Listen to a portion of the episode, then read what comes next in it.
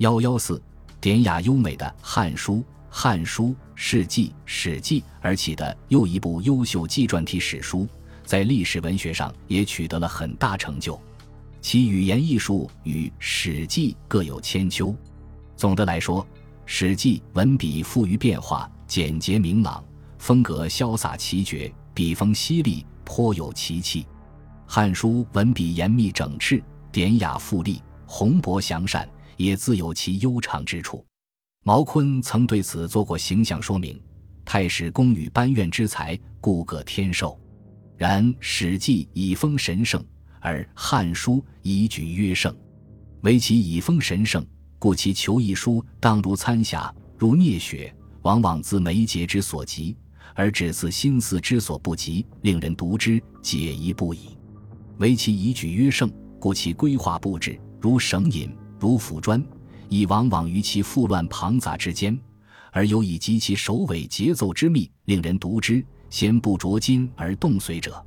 与常辟之治兵者，太史公则韩白之兵也。辟抗虚，无流行，无烈垒，古征所想，川废古平，乃若班怨则赵充国之困仙灵，诸葛武侯之出祁山也。言十五，宝良、锦间谍、沈向导。先为不可胜以待敌之可胜，故其动如山，其静如阴，攻为机自百步失一。两家之文，并千古绝调也。信哉斯言！《汉书》长于叙事，尤其讲究锤字炼句，表述事物准确凝练。如叙述王莽擅改币制的后果，寥寥数语，清楚明了。于是农商失业，食货俱废，民涕泣于石岛。作卖买田宅奴婢铸钱抵罪者，自公卿大夫至庶人，不可称数。再如王贡两公报传，说贡禹为河南令时，以执事为府官所责，因免冠谢。禹曰：“冠一免，安可复冠也？”遂去官。一件小事，贡禹的鲜明个性便跃然纸上。在对历史状态、历史趋势及政治变故的描述上。班固也有极强的驾驭文字的能力，《西域传》对西域诸国的地理方位、山川溪谷、道路远近的描述明晰如在眼前，《识货志》对从古至新莽的经济状况、经济政策及发展演变叙述的有条不紊、详略得当、严整有度，《霍光传》更是班固写政治变故的得意之作，该传于纷繁杂乱的众多头绪中剪裁有度。将武帝托孤、燕王谋反、昌邑王废立以及宣帝即位或是败亡写得跌宕起伏、有声有色，人称《汉书》第一传。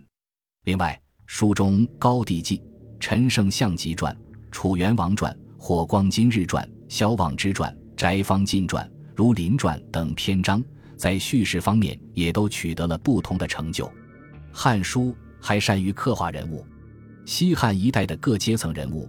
在班固生花妙笔之下，意态纷呈，个性鲜明。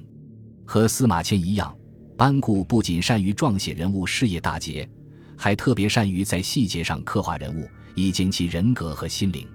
如《王莽传》，即王莽未得位时，世王奉及亲尝药，乱手垢面，不解衣带连月，母病，公卿列侯遣夫人问疾，莽妻迎之，衣不夜地，步必息。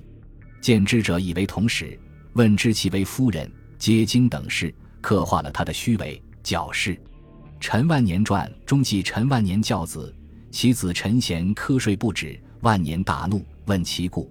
陈贤说：“据小所言，大要教贤产也。”一个“产”字，将陈万年为人的谄媚奉迎、卑鄙无耻表现得淋漓尽致，入木三分。班固还通过刻画人物来表现当时的人情世态、官场丑恶，如《朱买臣传》写朱买臣拜官前后众人对他的态度。朱买臣未出使印绶之前，会稽里方将与群饮，不是买臣对他不理不睬；及至看到印绶，个个战战兢兢，互相推推挤挤，在院里排好队，等着拜谒买臣。班固巧妙地着意描写官吏们当场由极其傲慢到大惊失色的明显变化，刻画他们惯于欺下媚上的卑琐心理，借此反映了整个官场的庸俗、虚伪习气。不用一句评论，极尽讽刺意味。班固还在书中塑造了很多可歌可泣的历史人物，如杨湖朱梅云传中记朱云执剑之事。在这里，班固一反典雅醇厚的写作风格，写得惊天动地、鬼气神经，将朱云机切执剑、忠贞报国的刚直性格生动地呈现在读者面前，让人一读难忘。另外，班固在《苏武传》中还为人们塑造了一个刚正报国。坚贞不屈的民族英雄形象，该传写的沉郁顿挫、慷慨声色。《汉书》在文学表现上还有一个特点，就是收录了大量优秀文章。纵观历代纪传体史书，《汉书》所收文章数量之多，堪称第一。西汉一代有价值的文章，《汉书》几乎搜罗殆尽。更为重要的是，班固能将这些文章融也剪裁。使之与《汉书》文字有机汇合，为《汉书》增添了文采，使其叙事简明而详实，立论一概而理丰，传人准确而生动。总之，和《史记》一样，《汉书》在文字表述上也达到了极高的程度。诚如南朝史学家范晔所说：“千文直而事和，故文善而事详。若故之叙事不积诡，不易抗，善而不讳，详而有体。”使读之者娓娓不厌，信哉其能成名也。《汉书》在后代也一直受到人们推崇，被当作古文写作的典范。除《史记》《汉书》外，汉代还有一些颇有成就的史传散文，如刘向的《列女传》写的简练传神，赵烨的《吴越春秋》描写细致入微，情节生动离奇，袁康的《越绝书》写的博丽傲眼。纵横排荡，颇有浪漫气息。这些作品在写法上更近于小说，表现了历史散文向小说过渡的趋势，开了魏晋小说的先声。本集播放完毕，感谢您的收听，喜欢请订阅加关注，主页有更多精彩内容。